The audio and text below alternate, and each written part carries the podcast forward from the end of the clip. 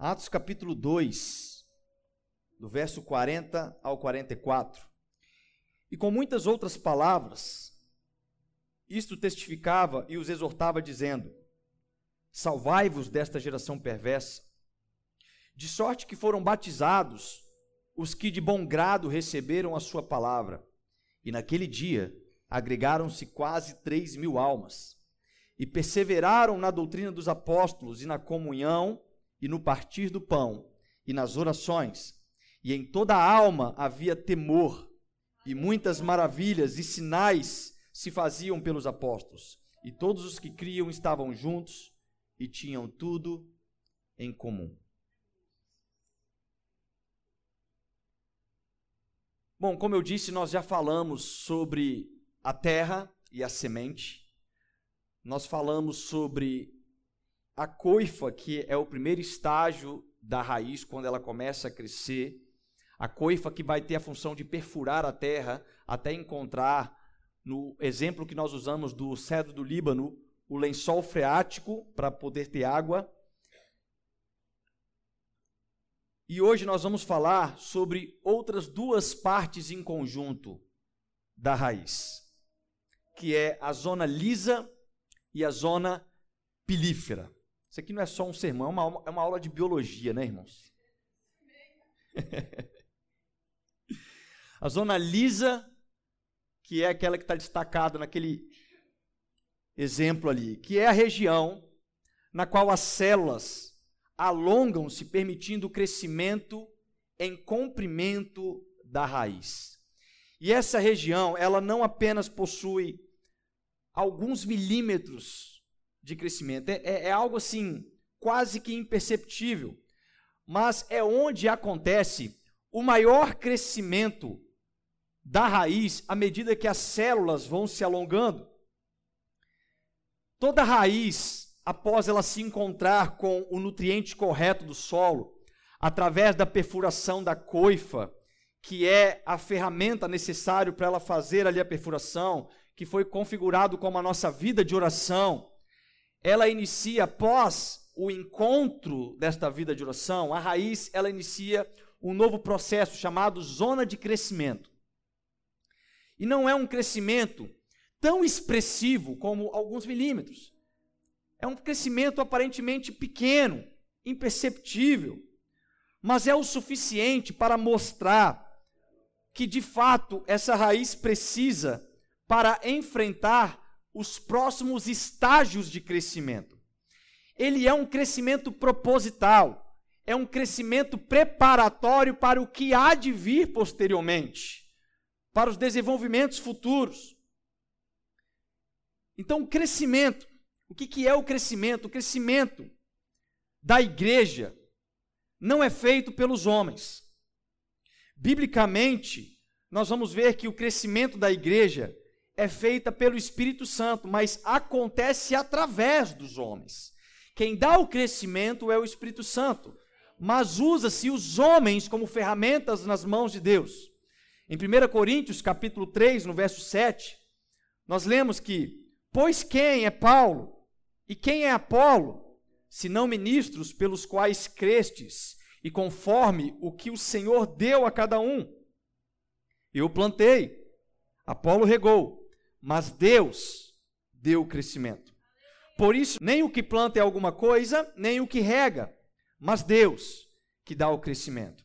Aqui nós temos duas afirmações. Uma, Deus dá o crescimento, mas ele usa um para plantar e ele usa outros para regar. Ele usa os homens para fazer parte do processo de crescimento da igreja que se auto-edifica. O crescimento de uma raiz tem finalidades específicas. Esta zona lisa, ou zona de alongamento, na vida de um cristão, é um estágio extremamente necessário para se cumprir uma finalidade futura na vida deste crente. Sempre que você for perseverante no primeiro estágio, que é a coifa, que é a nossa vida de oração, quando você se encontrar no seu processo de perfurar o solo da intimidade com Cristo, de se enraizar em uma vida de oração, sempre que você for perseverante nisso, Deus vai te permitir um crescimento. Deus vai te permitir um processo da zona lisa, a zona de alongamento, que parece pouquinho, que parece insignificante, mas ele é exatamente necessário para trazer a confirmação da sua maturidade, dos seus reflexos. Se você está de fato preparado ou não para se direcionar para sair do solo. E eu separei um compilado de versículos que vai nos mostrar um pouquinho sobre esse entendimento. Atos capítulo 1, no verso 4. Veja comigo.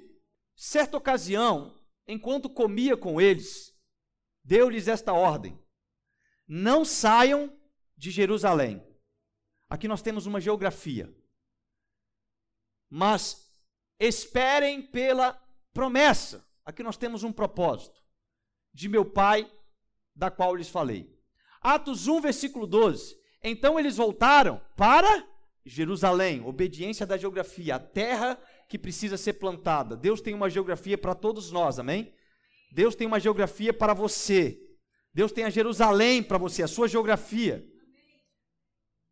Então eles voltaram para Jerusalém, vindo do monte chamado das Oliveiras, que ficava perto da cidade, cerca de um quilômetro. Atos 1,14. Todos eles se reuniam sempre em oração. Eles já estavam no estágio da coifa. Os discípulos entenderam que eles precisavam permanecer perfurando o solo em oração, com as mulheres, inclusive Maria, mãe de Jesus, e com os irmãos de Jesus. Atos 1,15. Naqueles dias, Pedro levantou-se entre os irmãos um grupo de cerca de 120 pessoas, que eram as sementes que estavam perseverando ali, ó, na vida de oração. Atos 2:1, chegando o dia de Pentecoste, estavam todos reunidos num só lugar, num só lugar. Num só lugar. Essa foi difícil, né? Que determina perseverança. Aí em Atos 2,14, continuando, fala: Então Pedro levantou-se com os onze que mostra uma unidade. Pedro não levantou sozinho, ele levantou com os onze. E em alta voz dirigiu-se à multidão: Homens da Judéia e todos os que vivem em Jerusalém, deixe-me explicar-lhe isto, ouçam com atenção. E ele começou a pregar um sermão, e aí quando a gente chega lá em Atos 2, 41, diz: Os que aceitaram a mensagem foram batizados, e naquele dia houve um acréscimo de cerca de 3 mil pessoas, que é este crescimento que não é o crescimento da igreja. Eu quero mostrar de uma forma figurativa que esta foi a zona lisa destas raízes. A zona lisa que este povo viveu neste, nesta sequência de atos que nós começamos.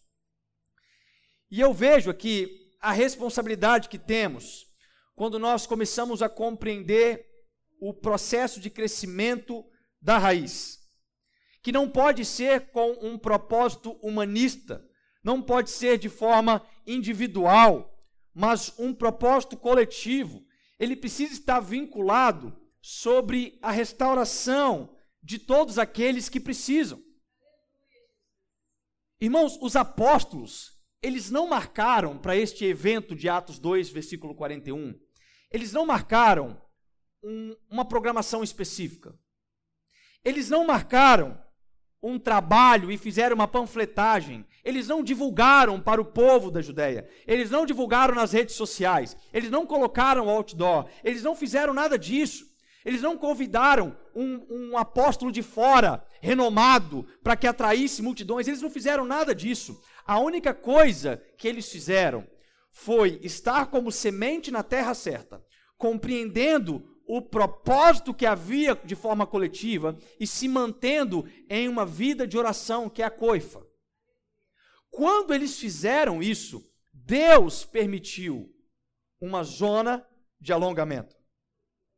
Quando isso aconteceu, quando isso entrou em unidade na cabeça daqueles 120, na primeira vez que Pedro e os 11 apóstolos se levantou no meio daquela reunião, 3 mil pessoas se converteram. 3 mil pessoas se converteram. Toda raiz que possui uma coifa profunda, ela desenvolve uma zona de crescimento. Da mesma forma que toda igreja que persevera unânime em uma vida de oração, ela é agregada a uma zona de crescimento. Toda igreja que entende o projeto de oração como coifa, ela vai ser permitida por Deus a, a participar de uma zona de alongamento. Mas qual que é a proposta do crescimento? A proposta da zona de alongamento de uma raiz não é o crescimento da árvore lá fora. A proposta da zona de alongamento de uma raiz é para desenvolver maturidade. Nós não podemos confundir a zona lisa de uma raiz com o crescimento do caule de uma árvore, são coisas distintas. A zona lisa de alongamento de uma raiz, ela vem com a proposta de trazer maturidade para que aquela raiz esteja preparada para aquilo que ela vai segurar acima da terra. A árvore, ela cresce no processo de gerar frutos. Enquanto a zona lisa de uma raiz, ela cresce aquele pouquinho para trazer maturidade. É para trazer maturidade. E isso porque quando nós entendemos o tamanho do nosso propósito, nós não nos acomodamos quando recebemos um primeiro crescimento. Presta atenção. Quando nós entendemos o tamanho do nosso propósito, nós não nos acomodamos quando Deus permite um primeiro crescimento, um primeiro alongamento. A gente sabe que um primeiro alongamento ele tem a proposta de maturidade e não de nos acomodar. Estamos bem, a igreja cresceu, está tudo maravilhoso agora. Não. Espera aí, houve um alongamento. Então é necessário agora desenvolver maturidade.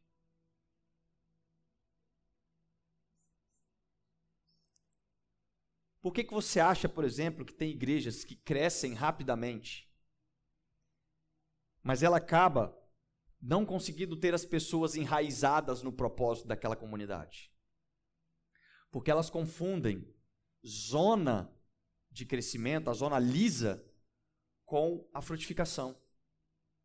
A preparação da raiz, ela pode parecer um crescimento, mas ela é só o começo daquilo que vai vir quando a árvore começar a ser colocada para fora da terra.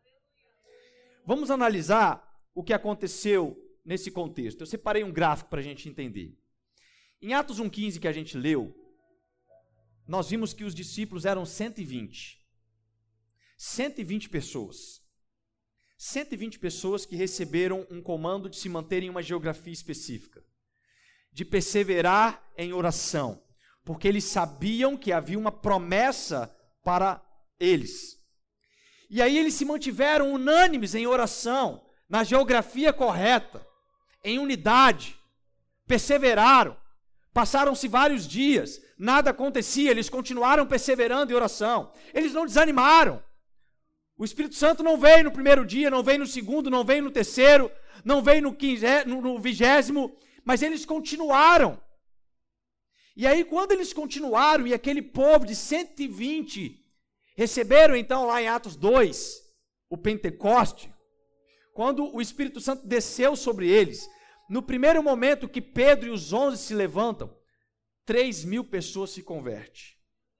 E eles começam aqui, ó, uma zona de alongamento. Atos 2,41 mostrou que 3 mil pessoas se converteram. Uma zona de alongamento aconteceu. Só que aí, lá em Atos capítulo 6, no versículo 1, nós vamos perceber que houve um problema com aquele crescimento. E é claro que houve um problema, porque o crescimento vai gerar problemas para ver se nós temos maturidade ou não, para continuar uma linha de crescimento. Deus não vai derramar crescimento de, para uma igreja se ela não tem maturidade de cuidar das ovelhas que é do próprio Deus. A igreja funciona como uma incubadora, irmãos. Quando Deus quer encontrar a graça para um perdido, ele vai conectar aquele perdido uma, da seguinte forma: esse perdido vai se encontrar ao modo que uma igreja possa cuidar dele. Agora, se uma igreja não tem maturidade de cuidar de poucos, como que vai cuidar de muitos? E é isso que aconteceu em Atos 6:1. Eu já vou ler para vocês, mas troca para mim o gráfico. Nós temos Atos 6:20. Eles tiveram raízes, Atos 1,15, perdão. Nós temos em Atos 2,41 a zona lisa, mas nós temos aqui em Atos 6,1 o que precisava ser desenvolvido: maturidade. Olha o que acontece em Atos capítulo 6, versículo 1. Naqueles dias, crescendo o número de discípulos, os judeus de fala grega, entre eles, queixaram-se dos judeus de fala hebraica, porque suas viúvas estavam sendo esquecidas na distribuição diária de alimentos. Olha que maravilha, irmãos. A igreja primitiva, ela tinha crescido. Um crescimento que era pequenininho em relação ao projeto que Deus tem para a igreja. Um crescimento de 3 mil. Quantos cristãos existem no mundo hoje? Era um crescimento pequeno. E judeus de todo canto daquele mundo antigo, da Europa, estavam indo para Jerusalém. Naquele momento, tinham judeus que eram da Judéia, mas tinham judeus que eram da Grécia, tinha judeus que eram de outras áreas daquela região, do norte da África, judeus que estavam espalhados no mundo, começaram a ir para Jerusalém. E o texto de Atos 6, versículo 1 fala que tinha alguns judeus que eram da Grécia que tinha fala grega. Porque naquele tempo, o Império Grego, antes do Império Romano, tinha sua influência fortíssima com o idioma grego. E eles não eram somente judeus agora, mas eram irmãos em Cristo Jesus, porque eles tinham se completado quando eles reconheceram Jesus como seu Senhor e Salvador. E sabe o que aconteceu na igreja primitiva com este crescimento? Houve um certo tipo de racismo, houve um certo tipo de panelinha, teve uma divisão, porque as viúvas que eram judias lá da Grécia estavam sendo esquecidas quando a divisão diária de alimentos estava sendo feita. As viúvas que eram de Jerusalém recebiam alimento. As viúvas que não eram de Jerusalém estavam ficando esquecidas, talvez por um esquecimento proposital, talvez por uma rixa cultural. Não, eles são judeus, mas estavam na Grécia, nem mais falam hebraico. Talvez eles fizeram esse tipo de pensamento. Então Deus, ele dá o crescimento, mas antes do crescimento é preciso filtrar se existe maturidade para que esse crescimento continue ativo. Eles continuavam unidos, perseverantes, mas após um leve instante de crescimento, eles tiveram que enfrentar um processo que é a separação dos homens dos meninos. É a separação seguinte: agora nós vamos ver quem é crente maduro e quem está aqui por modismo. Quem está aqui porque acha legal. É bacana vir na igreja, o louvor é legal, né? O pastor Fábio é bonitão, vamos lá ver o pastor Fábio. É legal fazer isso. Mas chega um momento de uma zona de crescimento da igreja que Deus vai separar de fato quem é maduro e quem é imaturo. Porque o crescimento, ele não pode ser parcial. O crescimento que Deus tem para a igreja, ele é completo.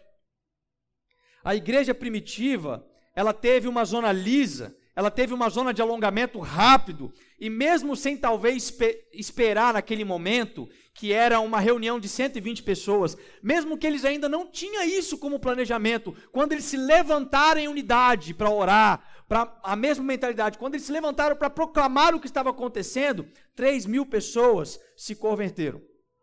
Sabe por quê? Porque eles estavam fazendo o dever de casa, irmãos. Aqueles 120 estavam fazendo o dever de casa. Estavam com o mesmo pensamento, compreendendo expectativa na mesma promessa e mantendo uma vida de oração. Veja no verso 2 e 3 do capítulo 6. Por isso, os doze reuniram todos os discípulos e disseram: Não é certo ou não é razoável, em algumas versões, negligenciarmos o ministério da palavra de Deus, a fim de servir às mesas. Irmãos, escolham entre vocês sete homens de bom testemunho, cheios do espírito e de sabedoria. Isso dá a entender que, no meio do crescimento que a igreja teve, nós temos dois grupos. Nós temos o grupo daqueles que eram discípulos e nós temos aquele grupo que era o grupo da multidão. Aqueles que haviam sido agregados, mas ainda não haviam aprendidos, aprendido a ser discípulos. E quando os apóstolos fazem o requisito, eles falam o seguinte: olha, escolham sete. Isso demonstra que haviam mais de sete pessoas que eram preparadas para aquela função. Haviam mais de sete discípulos disponíveis para serem encarregados daquela função. Haviam mais de sete pessoas maduras para contribuir na solução daquela necessidade. Ele fala: desses sete precisam ter as seguintes características: tem que ser de bom testemunho, tem que ser cheio do espírito e tem que ter sabedoria. Quando a demanda aconteceu na igreja primitiva, já tinha gente naqueles 120 que dava bom testemunho, que era cheio do espírito e que tinha sabedoria. Quando a demanda aconteceu, já tinha uma população na igreja primitiva preparada para ser separada como maturidade. E é aí que está a necessidade, meus irmãos, do discipulado. Porque aqueles que estavam ali, estavam ali porque eles foram discipulados. Sabe por que, que eles foram discipulados? Porque o texto fala que eram 120. Mas quando Jesus ressuscitou e ficou 40 dias na terra antes de ser assunto aos céus, fala que ele apareceu para pelo menos 500 pessoas. Aonde estavam os outros 380? Aonde estavam os outros 380? Em qualquer outro lugar, porque provavelmente esses 380 talvez não receberam um discipulado. E aí, quando eles pensaram, voltar para Jerusalém, por quê? Que história é essa? Não, nós temos que voltar, nós temos que obedecer. A promessa que está sobre nós, não, eu tenho a fazeres para aqui. Ou talvez alguns voltaram, mas na primeira semana de oração falava, está demorando demais. Essa promessa não vai vir. Olha, eu tenho um monte de troço para resolver, eu tenho minhas cabras para cuidar, eu tenho meus boi para alimentar, eu tenho pasto para colher lá, um monte de coisa. E aí foram diminuindo aqueles que não eram discípulos. Sabe por quê? Porque discípulo tem dificuldade em manter a obediência na promessa. Quem não é discípulo tem dificuldade. Quem não é discípulo tem dificuldade de ser confrontado. E aí eu te faço uma pergunta: e se hoje, que nós estamos aqui, em cerca de 80, 100 pessoas, e se hoje sem a gente programar. Nesta mensagem, 3 mil pessoas entrassem na igreja e se convertessem a Deus. O que seria, irmãos? Você já imaginou se hoje a nossa igreja pulasse de 160 membros que nós temos para 3.160 amanhã? Aleluia? Ou misericórdia? Como nós vamos tomar conta de 3.160 pessoas amanhã? Será que nós temos pessoas maduras para isso? Será que nós, tem, nós temos condições de escolher sete de bom testemunho, cheios do Espírito e de sabedoria? Será que nós temos pessoas hoje que estão de fato enraizados na coifa da oração,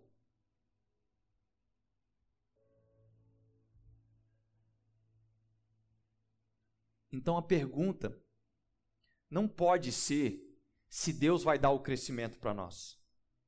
Que Deus dá o crescimento. A pergunta é se estamos preparados para o crescimento. Essa é a pergunta que nós temos que fazer. Será que nós estamos preparados para o crescimento? Será que nós estamos de fato nos disponibilizando para um discipulado orgânico, efetivo, que nos confronte, que mude a nossa forma do velho homem dia após dia e nos transforme em homens e mulheres de bom testemunho, cheios do Espírito e com sabedoria, para quando tiver a zona de alongamento, a gente não tenha divisões Ó, vamos separar os alimentos só para essa pessoal aqui, porque aqueles que vieram lá do outro bairro lá não. Será que as pessoas vão chegar assim, pastor, está errado, pastor? A divisão das cestas básicas não está chegando para a comunidade tal. São 3 mil pessoas, pastor, está tudo errado. Tem gente que está ficando com fome, tem gente que está recebendo duas. Irmãos, isso era um trabalho diário que eles faziam. Nós estamos falando de uma igreja de, que teve um acréscimo de 3 mil pessoas. Lá em Atos capítulo 4, depois vai falar que teve mais 5 mil pessoas que foram acrescidas. Então só aqui nós temos 8 mil, cerca de homens. Mulheres e crianças não eram contadas. Quantas pessoas mais ou menos havia naquela comunidade? Umas 20 mil pessoas? Umas 20 mil pessoas. O povo tinha muito filho naquele, aquele tempo, né? Umas 20 mil pessoas. Dessas 20 mil pessoas, talvez tinha ali mil viúvas, 5 mil órfãos. Se fosse um tempo próximo de guerra, teria muito mais viúvas. Porque metade da população que ia para a guerra morria, as viúvas ficavam tudo, as mulheres ficavam tudo viúvas. Aí você imagina a necessidade que a igreja tinha agora de suprir o básico de existência para uma sociedade, para que eles pudessem continuar sendo discipulados na palavra do Evangelho. Então, enquanto nós não criarmos maturidade na zona de crescimento com 120, nós vamos correr um risco de receber os 3 mil. Nós precisamos criar maturidade com 120, irmãos. Nós precisamos entender um só propósito. A igreja tem um propósito, um propósito escrito. A igreja tem um objetivo. Esse barco, representado como parte do corpo de Cristo, ele tem uma um caminho para seguir. Então, se você não está indo para esse caminho, você tem que procurar qual parte do corpo de Cristo é o caminho que você tem que seguir. Mas todos nós, como um só corpo, temos que entender para remar para o mesmo lado desse objetivo. E quando isso acontece, quando chega naquela parte do gráfico que é a zona de maturidade, eu acredito que ali começa o segundo estágio da raiz, que é a zona pilífera. Nós temos então a zona lisa e acima nós temos a zona pilífera, que é também conhecida como pelos absorventes, por causa do formato que ela tem, parece um monte de pelinho. E a função da zona pilífera é a absorção de sais minerais. E por mais que os sais minerais são extremamente importantes para uma raiz, eu quero fazer uma analogia de forma contrária dos sais minerais. Porque quando uma igreja cresce na sua raiz, a gente percebeu que ela começa a absorver problemas. Porque as pessoas que estão se agregando no corpo de Cristo são cheias de problemas. Problemas familiares, problemas matrimoniais, problemas de caráter, problemas financeiros. São problemas. Problemas espirituais. E essas pessoas são agregadas na igreja e elas estão cheias de problemas. Elas precisam ter alguém para falar assim: como que eu faço para abandonar este problema? Olha, eu tenho um problema com pornografia, eu tenho um problema com homossexualidade, eu tenho um problema com roubo, eu tenho um problema com mentira, eu tenho um problema com isso. Como que eu faço para abandonar? Eu preciso de alguém para me instruir na palavra de Deus. E esse significado, ele começa a fazer sentido quando nós compreendemos que a igreja ela tem que ser visível como solução em um local onde só se absorve problemas. Quando a igreja ela começa a crescer, ela começa a absorver problemas sociais. E uma igreja que não se torna uma solução para a sociedade, ela se torna outro problema. Toda igreja que não é relevante na geografia que ela está inserida, ela é um problema. Se a gente faz a pergunta, se a igreja saísse daqui hoje, estamos a desde 92 aqui. Se a igreja mudasse de endereço, os vizinhos sentiriam falta ou dariam graças a Deus, foi embora? Aquele monte de crente doido, aquela barulheira todo domingo, me atrapalhava a ver o fantástico. será que a igreja ela vai ser algo que vai dar saudade para a comunidade? Ou vai ser um graças a Deus? É por isso, irmãos, porque toda igreja que não é relevante como solução de problemas na sociedade, ela é um outro problema. Ela se transforma num problema. Se ela se torna um problema ou uma interrogação para a sociedade, de forma indireta, a culpa que a sociedade olha é em Deus. Eles falam o seguinte: eu não quero seguir esse Deus, olha o problema que é essa igreja.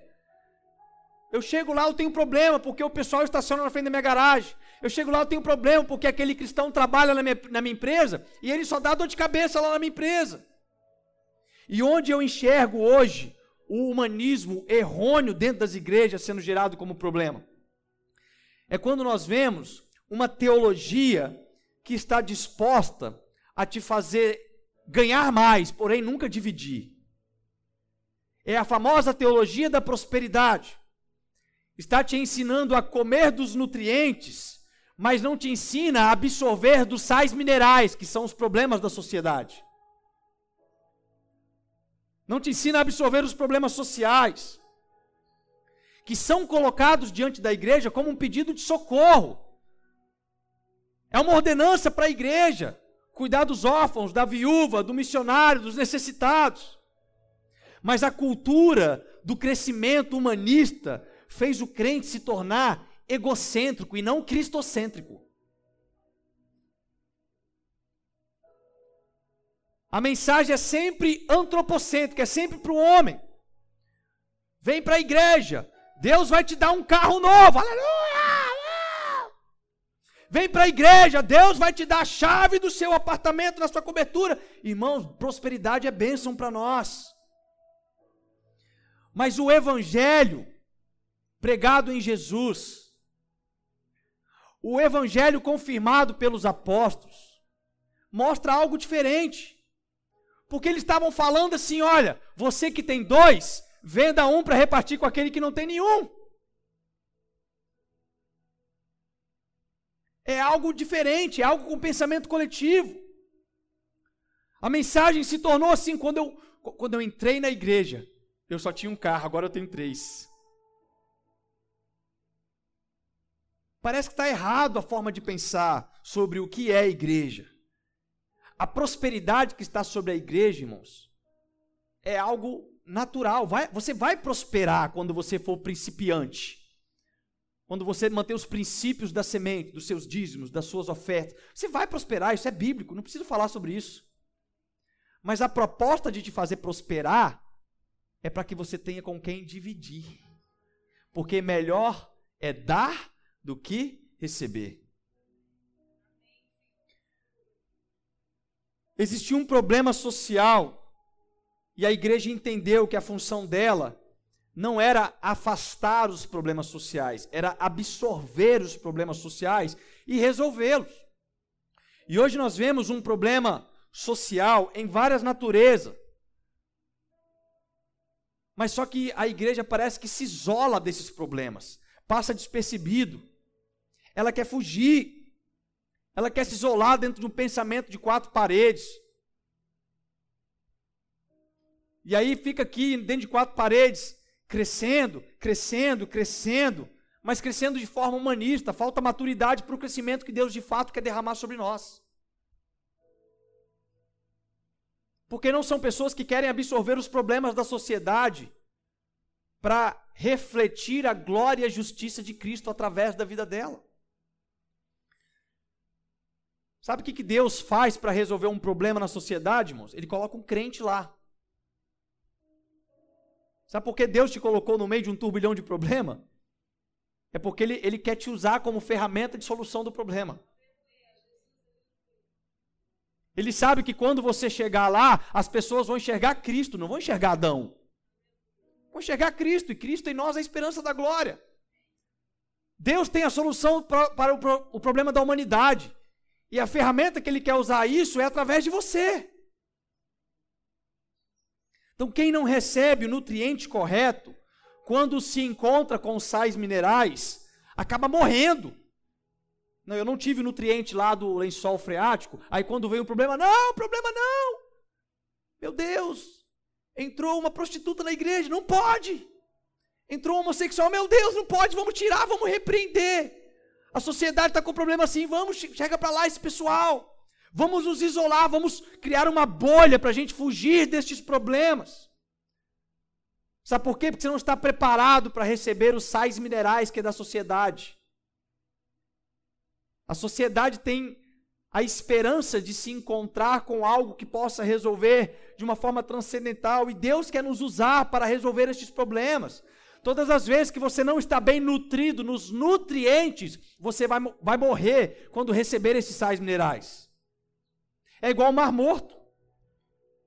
2014 fui em Jerusalém, tive o privilégio de ir no Mar Morto. O Mar Morto é o mar que tem a maior concentração de sais minerais do mundo.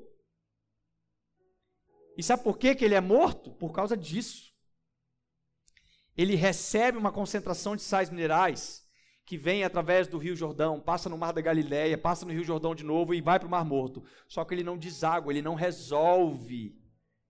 Se ele resolvesse, ele crescia, mas o Mar Morto é o único mar do mundo que diminui 10 centímetros por ano. É o único mar do mundo que diminui. Você já imaginou, irmãos? Não tem vida. Não tem um peixe no mar. Nada sobrevive, porque ele não está sendo solução dos problemas, dos sais minerais. Só que os sais minerais também são responsáveis pelo nosso crescimento. Não é pela nutrição, é pelo crescimento. Não confunda nutrição com crescimento. A nutrição vem da palavra de Deus, vem da coifa, vem do nosso momento com Cristo. Agora os sais minerais vai te trazer esse, essa maturidade. Vai te colocar na prova. Tiago capítulo 1, versículo 2 diz: Meus irmãos, considerem motivo de grande alegria o fato de passarem por diversas provações. Considerem motivo de alegria. Mas a igreja, sabendo desse risco, uma vez que talvez ela não compreendeu o propósito do crescimento, ela se isola e aplica uma cosmovisão singular. Não, é só a gente aqui. Só nós. O que nós vamos fazer para a sociedade? Não, vamos só cuidar da gente aqui. E eu estava pensando, por que que talvez a gente não vê mais os, os sinais, os milagres que são ditos lá no texto de Atos 3, versículo 43, que faz parte de toda esse, essa história que nós estamos contando. O texto fala: E em toda a alma havia temor, e muitas maravilhas e sinais se faziam pelos apóstolos. Por que, que não enxergamos mais os milagres nos dias de hoje, como havia naquele tempo? Talvez a resposta seja porque os crentes de hoje só querem congregar para ter a própria bênção e não para ser uma bênção. Eles só querem o vem a mim e nunca o vem a nós. Mas o crente enraizado, quando ele começa a ter o crescimento, ele não faz o que faz diante da sociedade por uma recompensa ele faz o que faz diante da sociedade para a glória de Deus. E é por isso que ele não tem dificuldade de doar, ele não tem dificuldade de se autodoar, e ele não tem dificuldade de amar o próximo. Porque tudo é para a glória de Deus. Só que para isso é necessário quebrar alguns paradigmas. Tem que quebrar alguns paradigmas no meio da igreja. Porque se nós comemos os nutrientes da terra de Deus, quando nós crescemos, nós devemos fazer as mesmas coisas que Jesus faria. É isso que vai demandar maturidade. Quando uma prostituta chegou aos pés de Jesus, alguns discípulos falaram assim: Não, tira essa mulher daqui, você não sabe quem é. E Jesus, não. Ela está lavando os meus pés com a própria lágrima ela está derramando bálsamo, um, óleo sobre mim. A forma que nós temos que pensar é como Jesus pensaria. Não é fazer divisões, não é criar panelinhas. Não, aquele povo ali não vamos dar do, do alimento espiritual, não. Não vamos pregar o evangelho para aquele povo ali, não. Não, vamos só, vamos fazer uma característica aqui para vir só o pessoal de classe alta na igreja. Vamos fazer isso? Vamos. Vamos para a gente arrecadar mais dinheiro. Vamos fazer isso. Mas espera aí. Desde quando foi sobre dinheiro? Desde quando, irmãos?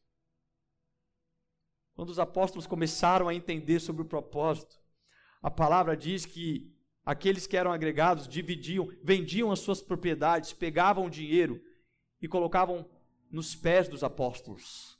Sabe por que colocava nos pés dos apóstolos? Porque as mãos deles continuavam erguidas para abençoar o povo. Eles andavam sobre o dinheiro, eles não tinham problema com ganância, eles não tinham problema com dinheiro. O que eles queriam era cumprir um propósito. Então não é sobre fazer divisão de público, divisão de raça. Se é da Grécia, se não é da Grécia, se é de laranjeira, se não é de laranjeira, se tem carro, se não tem carro, se é rico, se é pobre. Não é sobre isso, irmãos. É sobre compreender que Deus tem um propósito para cada um de nós, para que o coletivo aconteça. É como o caso, o caso de Paulo, por exemplo. Paulo, que antes era Saulo, era perseguidor de cristãos, matava os cristãos maltratava os cristãos. E aí Saulo se encontra com Jesus e vira Paulo. Só que nesse encontro, a Bíblia diz que ele ficou três dias cego em um local. Três dias com escamas nos olhos. E aí Deus se levanta para Ananias. Atos capítulo 9 vai falar sobre isso. Deus se levanta para Ananias, ele aparece para Ananias e fala assim: Ananias, vai lá, na casa de Judas, na rua da direita, tem um homem chamado Saulo.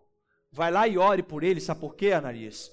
Porque ele é um vaso valoroso para mim. Aleluia! Aleluia! Mas sabe o que, que Ananias falou? Meu Deus, eu conheço esse cara. Esse cara é perseguidor de cristão. Não! Deus, pelo amor de Deus, eu, eu, eu sei que ele matou os cristãos, ele arrastava cristão atrás dos cavalos, Deus, tem alguma coisa errada. Ananias começou a questionar com Deus. Deus queria pegar alguém para resolver um problema. E ele questionou com Deus. Sabe por quê? Porque a gente fica nesse, nesse ponto, irmãos. Se Deus te levanta hoje e fala assim, fulano, vai lá naquela boca de fumo, às 10 horas da noite tem um traficante lá que está aguardando a sua oração, porque ele é um vaso valoroso para mim. Fala aleluia agora, irmão.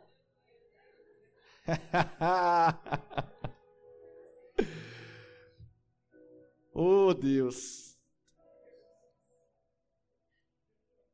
Tem que quebrar paradigmas.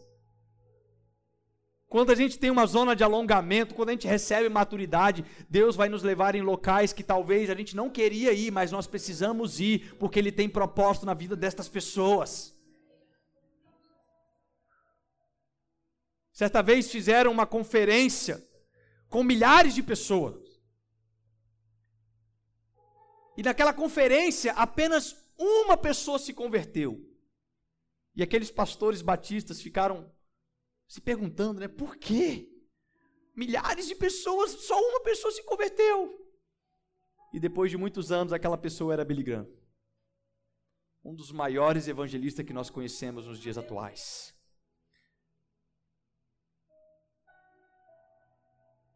João capítulo 4, Jesus, quando ele se encontra com a mulher samaritana, naquele poço, Jesus estava quebrando paradigmas. Porque homens não falavam com mulheres. Pior se fosse samaritana. Quando os discípulos chegam e veem Jesus falando com aquela mulher samaritana, eles ficaram provavelmente assim: que, que é isso? Jesus é louco! Falando com uma mulher e a mulher samaritana. Mas Jesus estava fazendo aquilo, sabe por quê? Porque Jesus é a solução dos problemas. Aquela mulher com certeza voltou para Samaria e proclamou o evangelho, porque viu que ele era um profeta. Da mesma forma, Deus quer nos colocar neste mundo para sermos ferramentas como solução de problemas. Mas nós não queremos nos aproximar de problemas sociais porque isso gera preconceito. Isso gera preconceito. Uma pastora amiga uma vez falou comigo: todo mundo quer abraçar aquele irmão que usa o perfume Natura, mas ninguém quer abraçar aquele irmão que tem um perfume que ninguém atura. Ninguém quer pregar para aqueles marginalizados, pobres. Então nós não podemos receber as prostitutas, porque as prostitutas vão olhar para os irmãos da igreja. Nós não podemos né, chamar os moradores de rua, porque eles vão ficar fedendo aqui no templo. Nós não podemos fazer isso, irmão, mas nós não precisamos fazer isso aqui no templo, mas nós podemos fazer isso no nosso dia a dia, com os nossos trabalhos sociais, com a nossa forma de proclamar o Evangelho. E por que não, talvez, um desses moradores de rua que estão aqui aos montes na pracinha na nossa frente, as prostitutas que estão ao redor aqui nas nossas esquinas, por que não, talvez estes não serão os próximos Paulo da nossa geração? Quem era você antes de Jesus? Quem era você antes de Jesus?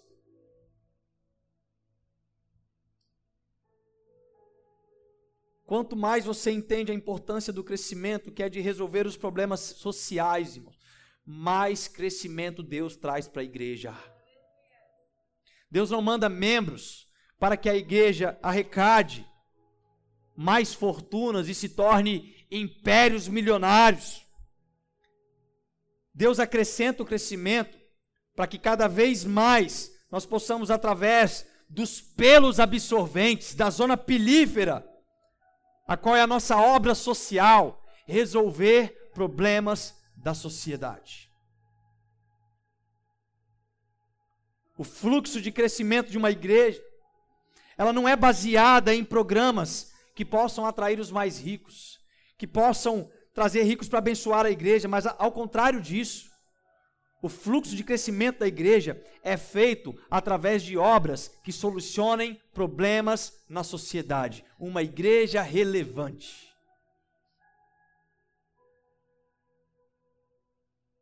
Atos capítulo 2, versículo 47.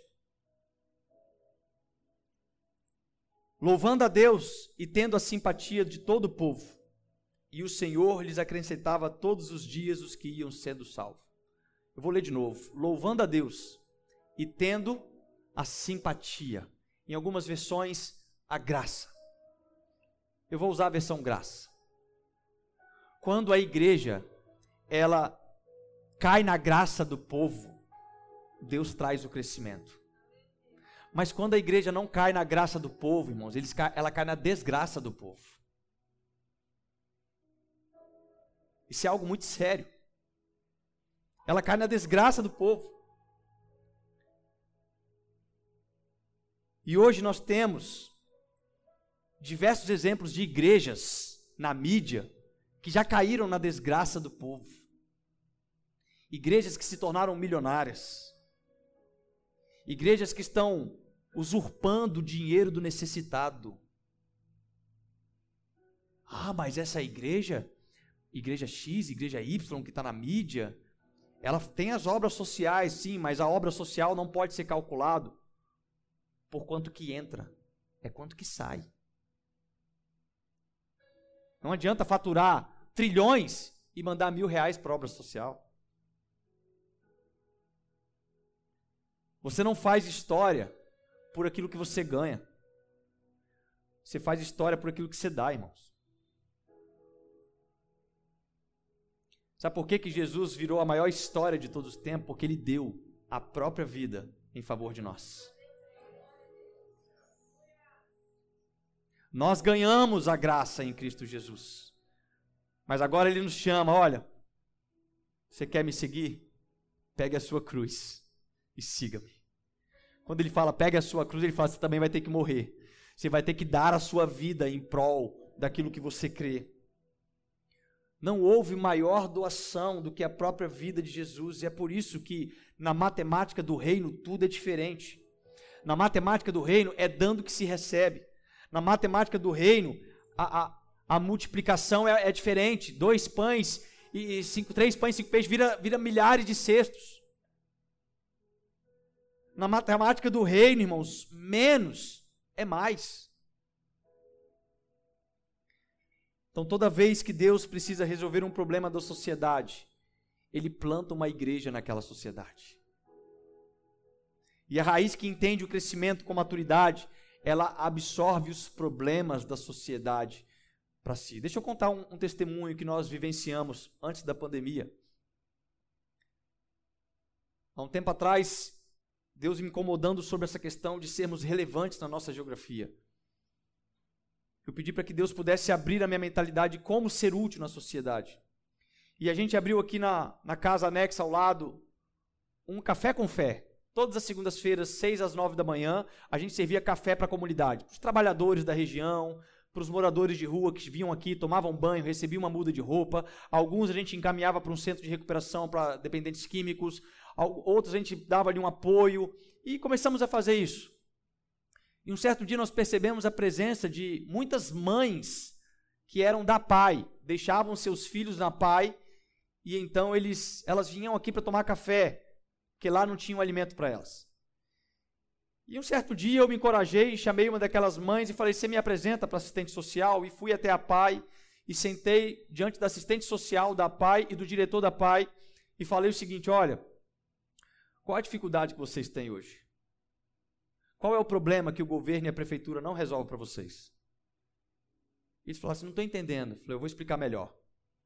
Há 30 anos atrás, a Igreja Batista Betel começou aqui nessa portinha do lado. E a PAI cedia as salas para a gente fazer as escolas bíblicas dominical.